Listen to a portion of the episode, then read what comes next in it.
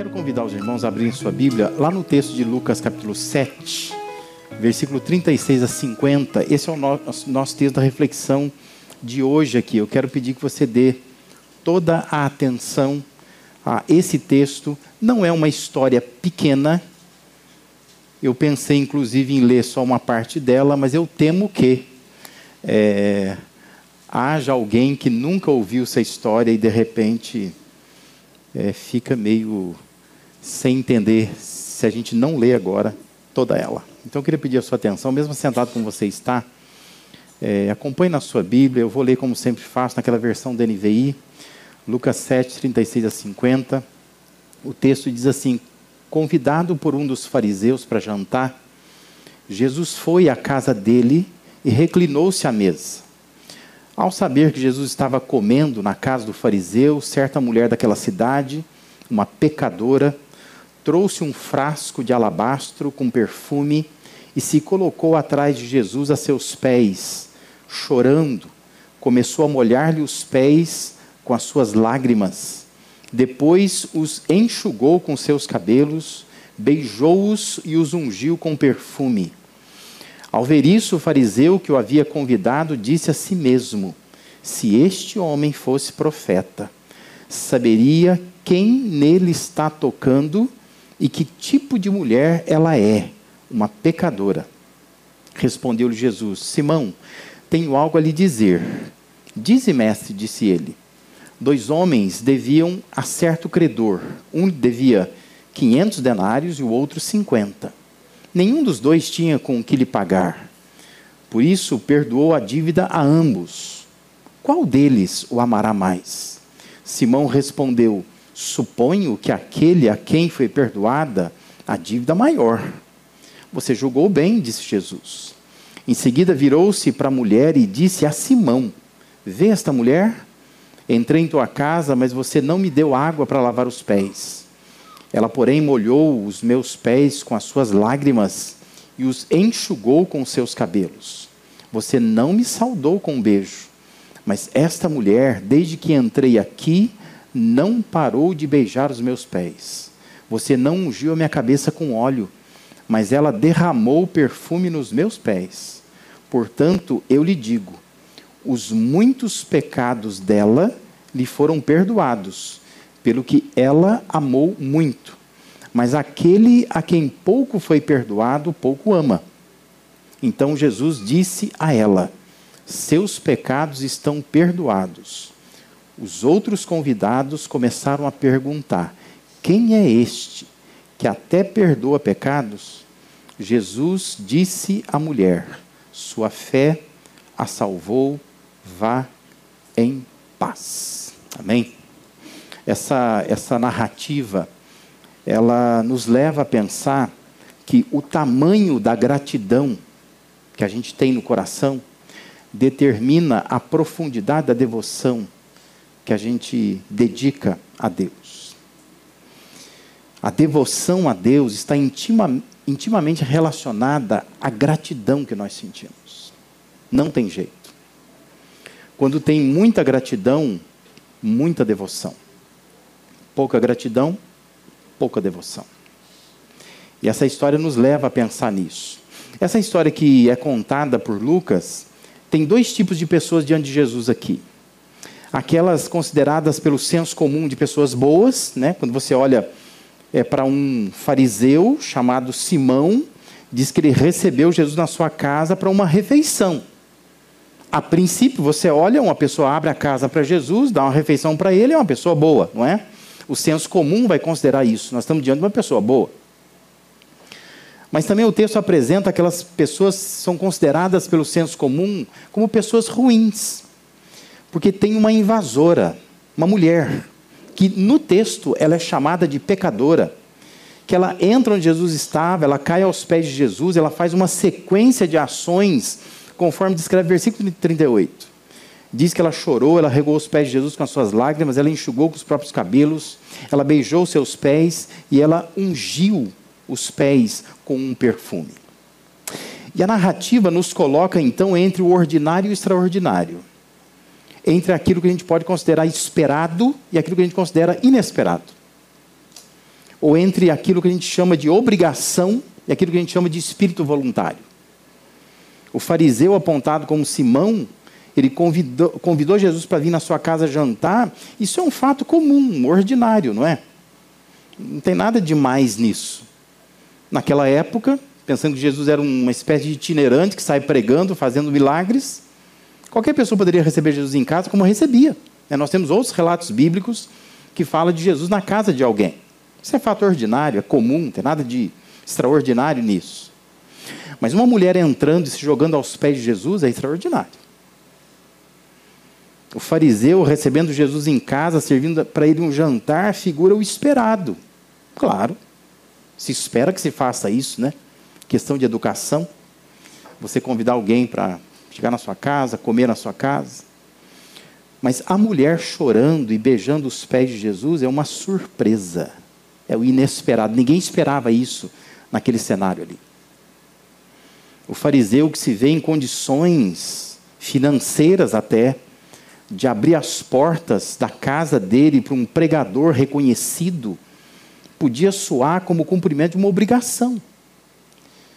Mas uma mulher que resolve demonstrar sua adoração a Jesus, dedicando ali um perfume caro, envolvia um espírito voluntário. Percebe? A história nos coloca entre o ordinário e o extraordinário, entre o esperado e o inesperado entre aquilo que é obrigação e aquilo que é espírito voluntário. Nós temos dois representantes de pessoas que podem fazer coisas comuns ou fazer coisas extraordinárias. Pessoas que podem fazer aquilo que se espera que se faça mesmo, e gente que surpreende, que faz o inesperado. E nós temos pessoas que cumprem a sua obrigação e pessoas que fazem mais do que obrigação, porque elas têm um espírito voluntário. Numa cultura que sobressaía e imperava o machismo, mais uma vez, é uma mulher fazendo melhor que um homem. Na verdade, o texto chama atenção para isso. Nós temos aqui uma mulher que ela está surpreendendo com a sua atitude, mais do que o homem, que é o fariseu. Numa cultura machista, isso dizia muita coisa.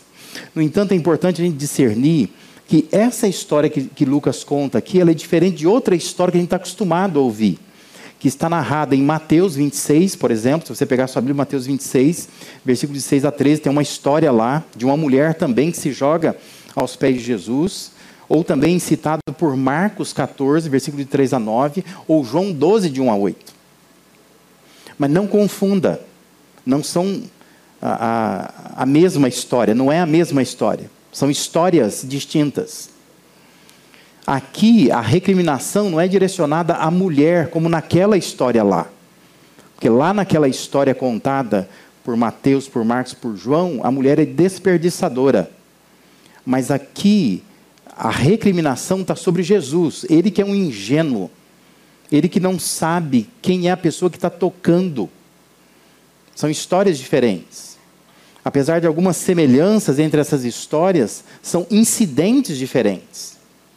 Aquele episódio citado lá por Mateus, por Marcos e por João, ocorre na última semana de Jesus, né? Ah, em vida. É lá no final da vida dele. O que Lucas está narrando aqui é um acontecimento muito antes disso.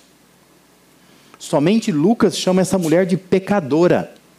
E quando a gente olha para aqueles relatos lá, e a gente consegue identificar em João capítulo 11, versículo 2, que aquela mulher que faz aquilo lá, antes da paixão de Cristo, é a Maria, irmã de Lázaro, irmã de Marta. E é claro, a, essa, essa classificação de pecadora não combina com aquela Maria. Aquela Maria estava aos pés de Jesus, né? É, não é, não se trata do mesmo episódio. E tem quem se arrisca a dizer que essa mulher que Lucas fala seria Maria Madalena, de quem Jesus tirou os sete demônios. Mas isso é pura especulação, o texto não fala nada sobre isso. O palpite que nós temos é que esse relato de Lucas é único, é uma mulher que surpreende, faz isso, e anos mais tarde, mais no final da vida de Jesus, a Maria, irmã de Lázaro, sabendo dessa história, resolve fazer algo semelhante. Por isso nós temos duas histórias semelhantes, mas com, com é, é nuances muito distintas entre elas. Também não fica claro no texto o se pretendia dar a esse termo pecadora, que é um termo comum, que nem eu chamo os irmãos muitas vezes aqui, né? de pecadores. Né? É uma palavra grega para pecador. Mas a gente convencionou, a gente se convence que ela é uma prostituta. Mas existe uma palavra grega para prostituta. O texto não chama ela de prostituta, então não chama ela de prostituta, né? Porque o texto chama ela de pecadora. E pecadora deve ser uma referência a uma mulher que ela não frequenta o pátio das mulheres no templo. Ela não é vista lá. Então ela é considerada pecadora, porque ela não é uma seguidora fiel do judaísmo. Só isso. E tira da cabeça, né? Porque você fica olhando para a mulher como uma prostituta. Mas o texto não a chama assim. Porque existe uma palavra grega para isso. E tem traduções que traduziram assim, ah, uma mulher de má fama. Coitada da mulher, né? ela só é chamada de pecadora. E as nossas traduções vão transformando a pecadora numa prostituta, né? Mas isso é pura especulação, o texto não a chama dessa forma. Então, assim, com toda essa percepção, esse texto de Lucas é, é uma narrativa de um evento único, muito especial. E nós precisamos entender é, é, com profundidade esse texto aqui. O texto ele tem uma aparente contradição. Aqui nós temos pessoas consideradas observadoras da lei de Deus, que é um fariseu, um cara entendido da lei, para aquele tempo, naquelas circunstâncias, considerado alguém que observa, que segue a lei. Jesus é quem expõe os erros dos fariseus, mas até então eles são tidos como pessoas é, consideradas observadoras da lei, mas é uma pessoa que é repreendida por Jesus, aqui no texto, na cena. E nós temos pessoas consideradas não observadoras da lei, como essa mulher, que ela não frequenta o templo, não é vista lá, mas ela é enaltecida por Jesus. No final do texto, ela é perdoada por Jesus. Então, são pessoas consideradas boas praticando coisas ruins, e pessoas consideradas ruins vivenciando práticas boas. Por isso que o texto é um contraste. E nós devemos prestar atenção nisso. Por certo, essa história aqui ela foi preservada para mostrar que Deus espera alguma coisa de nós. A gente sabe que as ocorrências envolvendo Jesus aqui na terra são muitas. O próprio João diz isso no final do seu evangelho. O que Jesus fez não está descrito totalmente, cena por cena, dia a dia, hora a hora. Mas nós temos uma seleção de histórias. E essa seletividade ela tem alguma razão de ser. Nós temos registro de coisas que são úteis para a nossa fé. Não é só para olhar e dizer assim: olha que legal, a mulher aconteceu isso, ela fez isso, o fariseu convidou para um jantar. Não é para aguçar nossa curiosidade, pensar no menu, pensar que perfume era, né? que, que ela jogou ali, é, porque isso tudo é bobagem. Mas a história em si ela foi preservada para mostrar que Deus está esperando alguma coisa de nós. De modo que eu preciso olhar para o fariseu e aprender com ele, e eu preciso olhar para essa mulher e aprender com ela. Porque Deus quer alguma coisa a nosso respeito. No miolo dessa história tem uma história. Porque Jesus conta uma história. Porque ele vê o que está acontecendo. Acontece uma cena ali. E Jesus está no meio disto. E ele então conta uma história. Diz assim: Olha, posso te contar uma história? Ele fala assim: ó, Tinha um senhor que tinha um, dois caras devendo para ele. Um devia 500 denários, devia 50. A dívida de um é 10% da do outro. Mas nenhum dos dois tinha como pagar. E ele resolveu falar assim: ó, ninguém precisa me pagar. Ele, a pergunta de Jesus é assim: ó, quem que você acha que ama mais aquele senhor lá? Ele falou, suponho quem perdoou mais. Ele falou, então é isto. Jesus conta uma história para mostrar assim, ó, essa mulher está aos meus pés aqui, porque ela tem mais gratidão no coração dela do que você. Você é o que tem 50 denários devia só. E você não sentiu o peso do perdão. Mas essa mulher devia 500 denários. Ela sabe que é se sentir perdoada por Deus. E você no teu coração está julgando ela. Percebe a cena? Por isso que eu quero que você entenda nesta noite o que, que atrapalha essa nossa devoção. Que quando nós olhamos para o povo de Deus, nós nos deparamos com Simão e com a mulher pecadora. Tem gente que é como Simão, tem atitude de Simão. É, Jesus vai na casa, janta lá, abre a casa, mas tem umas coisas que parece que não entendeu ainda o que é devoção. E tem gente que é como a mulher pecadora, que é gente que está é, constantemente quebrando um vaso de perfume na presença de Jesus, derramando aos pés dele, chorando, é, limpando, né, enxugando os pés dele com seus cabelos. E o texto nos coloca diante disso. Nós precisamos identificar o que, que atrapalha a nossa devoção. Por que, que a nossa devoção ela é tão inconstante?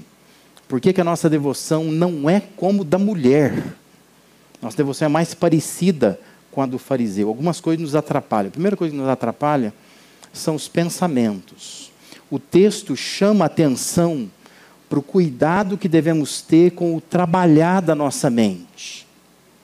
O que nós pensamos, os julgamentos que nós emitimos. Observe, versículo 39 diz que ao ver isto, o fariseu que o havia convidado disse a si mesmo: Se este homem fosse profeta, ele saberia quem nele está tocando e que tipo de mulher ela é, uma pecadora. O Simão, o fariseu, ele não comenta com ninguém. Ele não fala uma palavra. Ele não sussurra. Mas ele tão somente pensa. O texto diz assim: que ele diz a si mesmo. Ou seja, ele conjecturou ali na sua cabeça. Ele teve um pensamento ali. E o pensamento dele é assim: Jesus não sabe quem está tocando. Mas Jesus mostra que sabe. Jesus diz assim: Eu não só sei quem está me tocando, como eu sei o que você está pensando.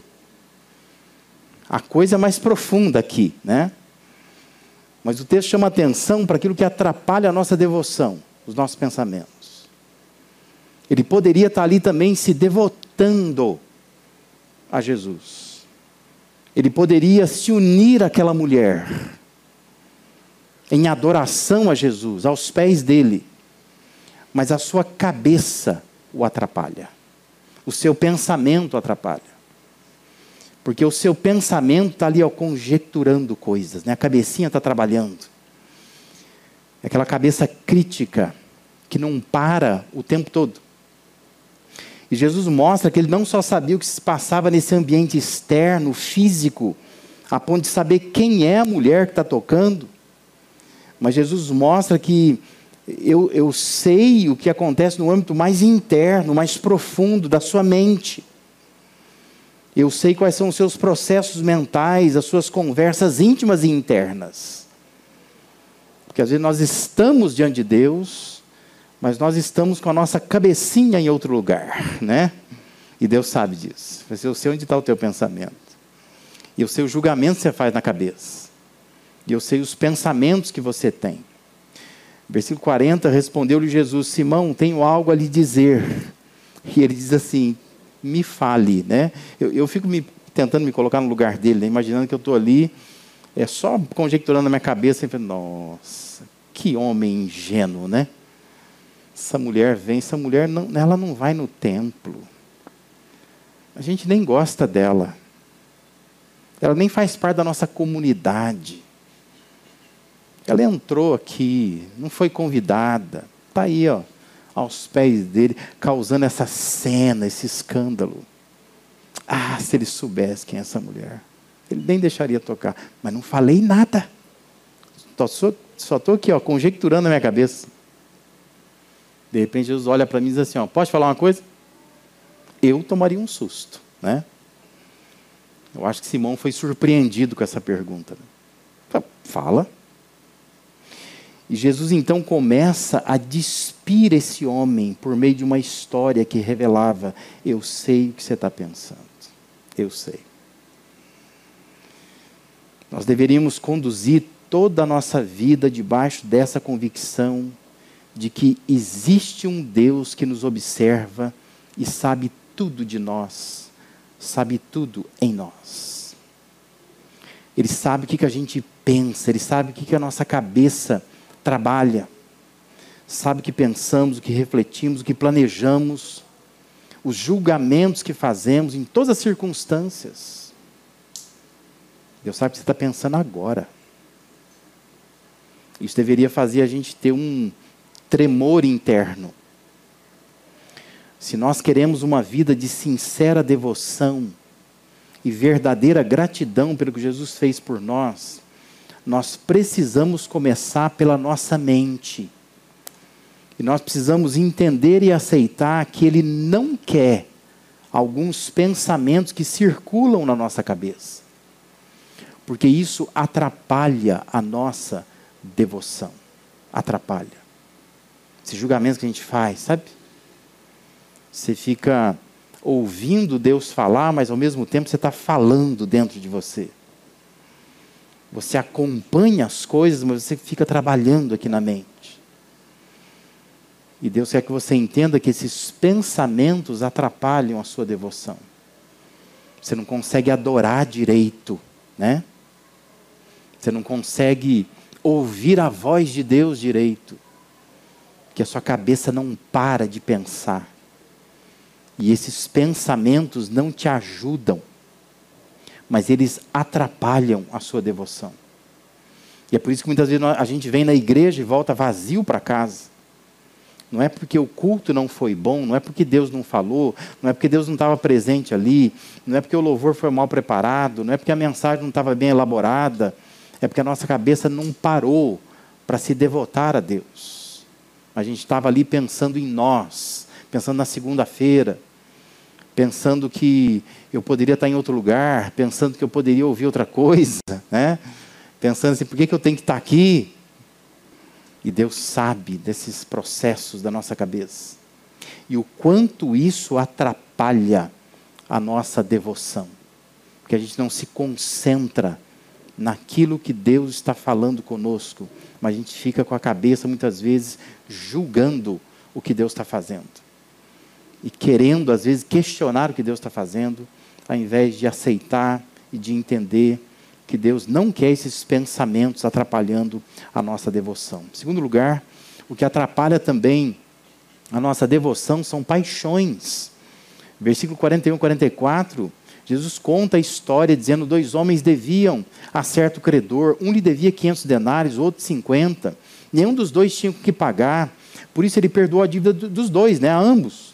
Qual deles o amará mais? Simão respondeu: Suponho que aquele a quem foi perdoada a dívida maior. E Jesus responde: Você julgou bem. Em seguida, olha o que o texto diz: virou-se para a mulher e disse a Simão: Vê essa mulher? Você está vendo essa mulher?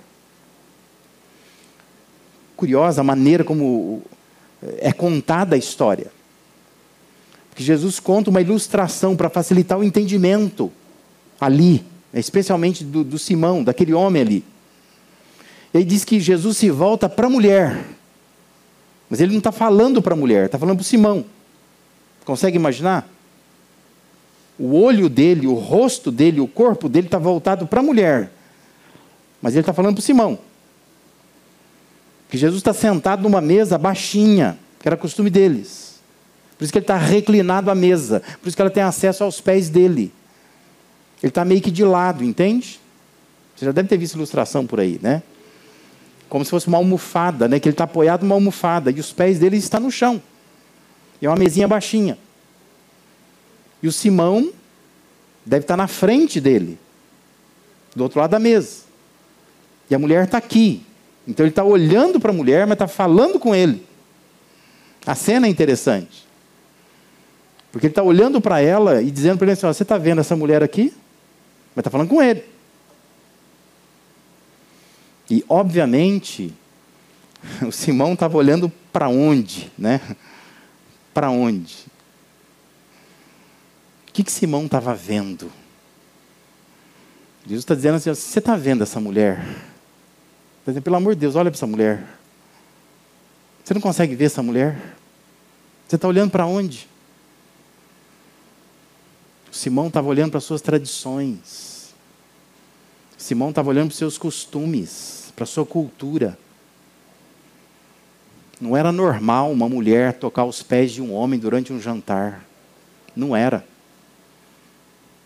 E o Simão é apaixonado por isso. Ele é apaixonado pela sua cultura, pela sua tradição, pelo seu costume. Ele não desgarra disso.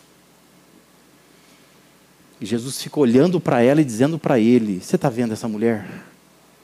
Você poderia olhar para ela? Que a tendência de um homem, ele nem olha para a mulher. Ele não olhava. Ele fica assim: Pelo amor de Deus. Como que Jesus aceita uma coisa dessa? E Jesus fica olhando para a mulher e dizendo assim: Você está vendo essa mulher? Você pode olhar para ela, o que, que você está vendo nesse cenário aqui? Você não está vendo isso? Não, ele não está vendo.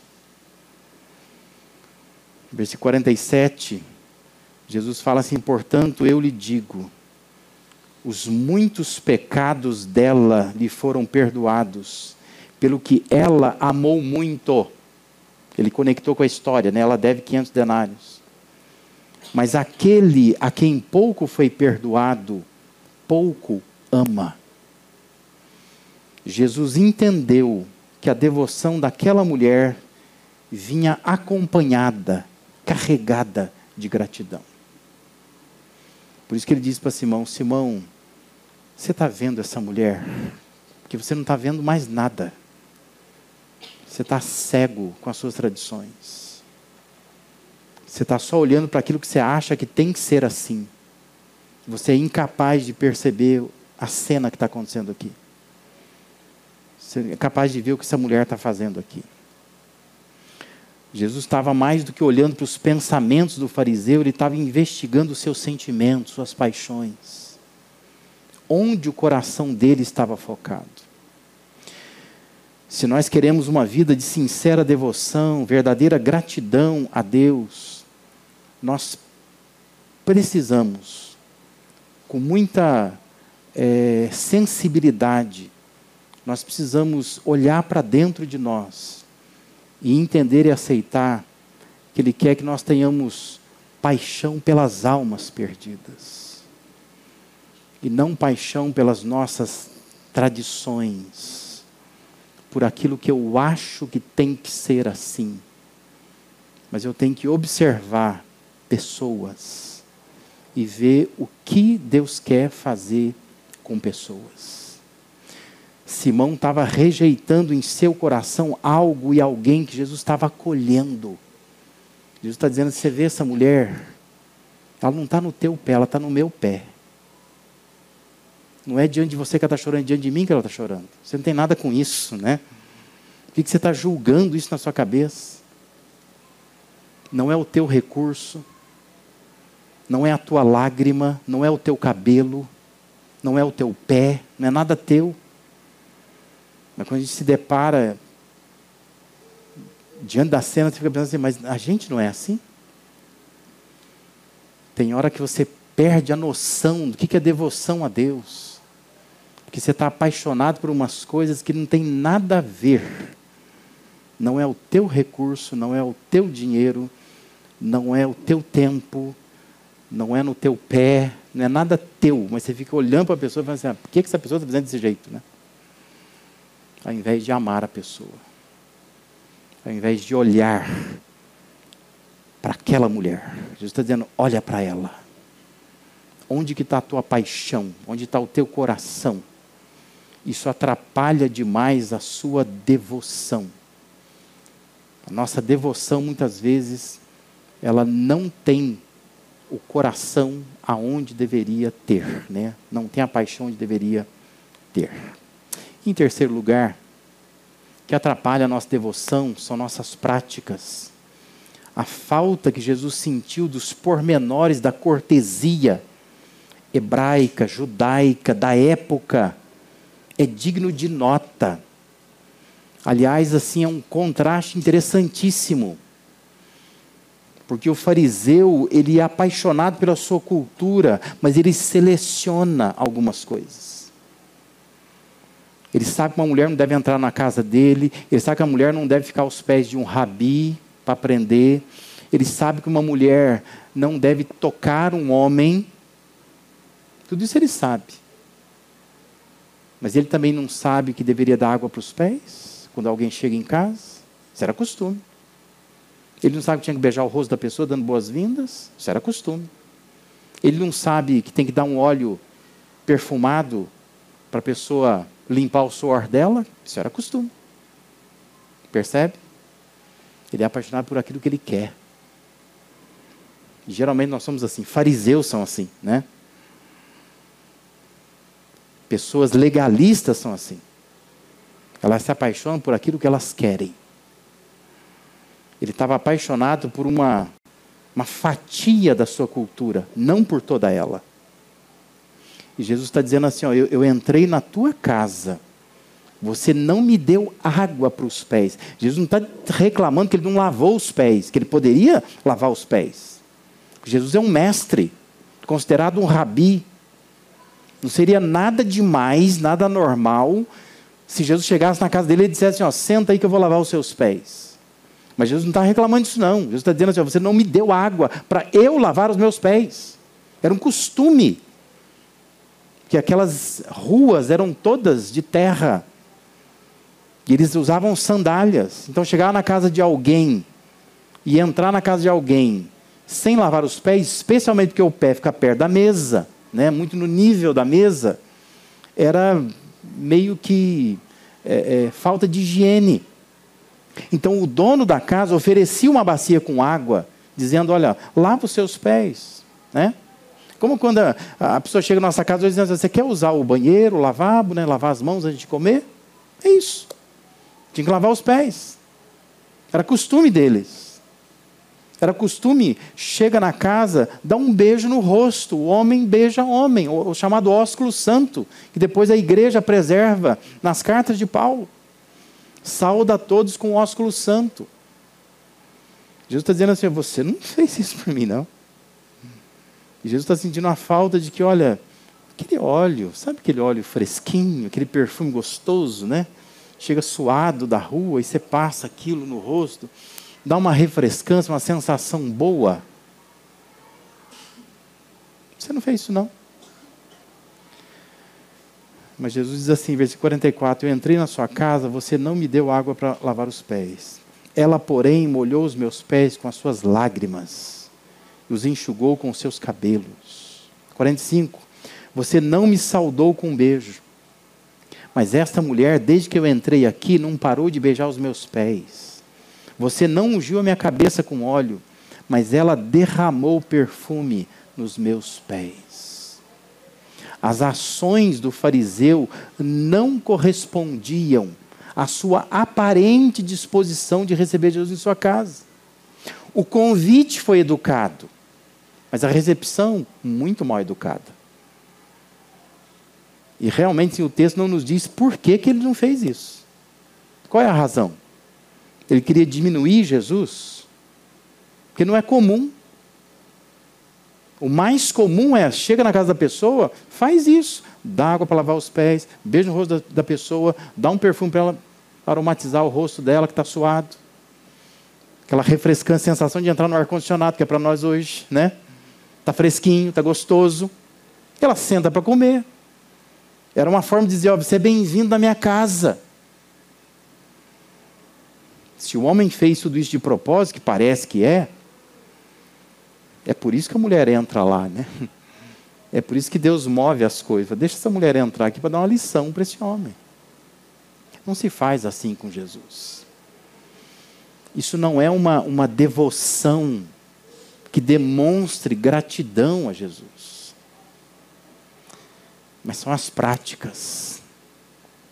O que Simão não fez sufocou o que ele fez. Porque ele fez coisa, né? Preparou um jantar, recebeu Jesus ali, abriu a porta da casa dele para receber Jesus. Tudo isso ele fez. Mas Jesus está dizendo assim: ó, mas o que você não fez sufoca o que você fez. Por vezes o que nós deixamos de fazer supera, cancela o que nós fazemos. E nós não podemos negar que a gente fica surpreso que o texto revela essa expectativa divina quanto ao ser humano em coisas tão pequenas. Talvez fosse pensar, Jesus não ia nem sentir falta disso. Mas ele fica comparando, oh, você não fez isso, a mulher fez isso, você não fez isso, a mulher fez isso. Por isso que talvez a gente deixe de fazer coisas tão simples. que a gente pode achar assim, isso não faz falta. Mas talvez Deus está olhando para você e dizendo assim, eu estou sentindo falta das suas práticas. Está atrapalhando a sua devoção. Coisas como orar, coisas como ler a Bíblia, coisas como participar das atividades da igreja, evangelizar, ser fiel nas contribuições, agir com humildade, humanidade, repartir o que nós temos, visitar pessoas, abraçar as pessoas, elogiar as pessoas, ajudar as pessoas, dar atenção a alguém. São práticas que às vezes nós abandonamos. Ele diz, não, não, mas eu vou à igreja. Né? A gente se limita a algumas coisas. Só que na casa do Simão, tinha muita coisa sendo feita. Mas Jesus chama atenção para aquilo que não está sendo feito. E talvez você tenha que pensar nesta noite: o que, que eu estou deixando de fazer? Que eu fazia. Eu tinha esse costume. Era um bom costume. Eu parei de fazer. E essas práticas, elas atrapalham a sua devoção ao Senhor. Mais uma vez, a passagem mostra um contraste entre o supostamente bom fariseu e a supostamente mulher ruim. Quem pode mais dá tão pouco. E quem aparentemente pode tão pouco faz o melhor que pode. O Simão tinha condição. O que Jesus cobra não é nada que está para além da condição dele. Ele podia ter feito. Ele não fez porque ele não quis. Por isso, é importante nós entendermos nessa noite que nós nunca devemos dar a Deus menos do que realmente nós podemos. Nunca. Nunca. Nunca dê a Deus menos do que você realmente pode. Porque Deus vai perceber isso. Jesus está olhando para Simão dizendo assim: você deu menos do que você pode. Você poderia ter me oferecido uma bacia com água. Você poderia ter beijado o meu rosto. Você poderia é, muito bem ter dado um perfume para eu passar no meu rosto. Você poderia. Você não fez porque você não quis. Nunca dê a Deus menos do que você pode. Se você pode, dê. Nunca dê menos que isso. Talvez você vá observar e dizer, nossa, mas Jesus era tão chato, né? Não, ele não é chato. Ele só está medindo a devoção. Essa devoção demonstra falta de gratidão esse é o problema. E como nós observamos aqui, Jesus conhece mente, conhece coração. Ele está observando isso. Por isso que se nós queremos uma vida de sincera devoção, verdadeira gratidão pelo que Jesus fez por nós, é preciso observar nossas ações. Nós precisamos entender e aceitar que Ele não quer que abandonemos algumas práticas pequenas, às vezes simples para nós, mas Ele não quer que abandonemos continua fazendo isso. Porque são práticas que demonstram gratidão, demonstram devoção. Então, observando a sua mente, seu coração, sua ação, observando seus pensamentos, suas paixões, suas práticas, com quem você se parece mais? Se autoavalie nessa noite aqui, pensa, aonde que eu estou? Quando eu olho para os meus pensamentos, para as minhas paixões, para as minhas práticas, eu sou o Simão? Eu sou o fariseu? Ou eu sou essa mulher pecadora que entra e se coloca na presença de Jesus? Quem eu sou? Com quem que eu me pareço mais? Cabe a nós fazer essa avaliação nesta noite aqui. Por isso eu quero conclamar o seu coração. Observa isto.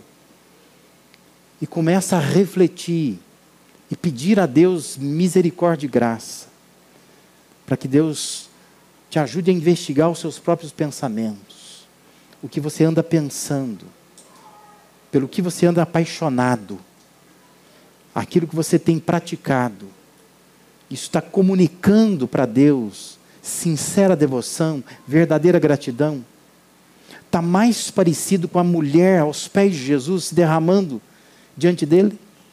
Ou está parecendo mais o fariseu, sentado na mesa, achando que está no controle de todas as coisas? Como está a sua devoção nesta noite?